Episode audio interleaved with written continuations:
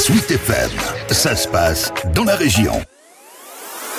Les Restos du Cœur, c'est une structure que l'on ne présente plus et ses actions vont bien au-delà de la seule aide alimentaire. Mais l'association créée par Coluche, c'est aussi un baromètre social de premier ordre pour évaluer l'état de la pauvreté. Même si par-delà la sécheresse des chiffres, il y a des situations de très grande difficulté. Daniel Bonheur appréhende déjà. C'est le délégué départemental des Restos pour le Loir-et-Cher. Malheureusement, nous sommes assez pessimistes hein, quant euh, au devenir. C'est-à-dire pour cette 38e campagne, nous comptons avoir en perspective 25% de plus de bénéficiaires. Et ça, ça pose euh, bien évidemment de nombreux problèmes pour euh, notamment euh, les denrées alimentaires. Hein. il faut les trouver. Et pas besoin d'aller chercher bien loin les motifs de cette très forte hausse des demandes. Je crois que malheureusement aujourd'hui, comme tout à chacun le sait, il y a toutes ces augmentations, l'électricité, l'eau, les carburants. Malheureusement, les gens n'étaient pas du tout garantis contre toutes ces augmentations. Hein. ils les ont pris de plein fouet. Et d'autant plus que ce sont des des personnes qui sont déjà dans le besoin. Donc on appuie encore un petit peu plus sur la tête.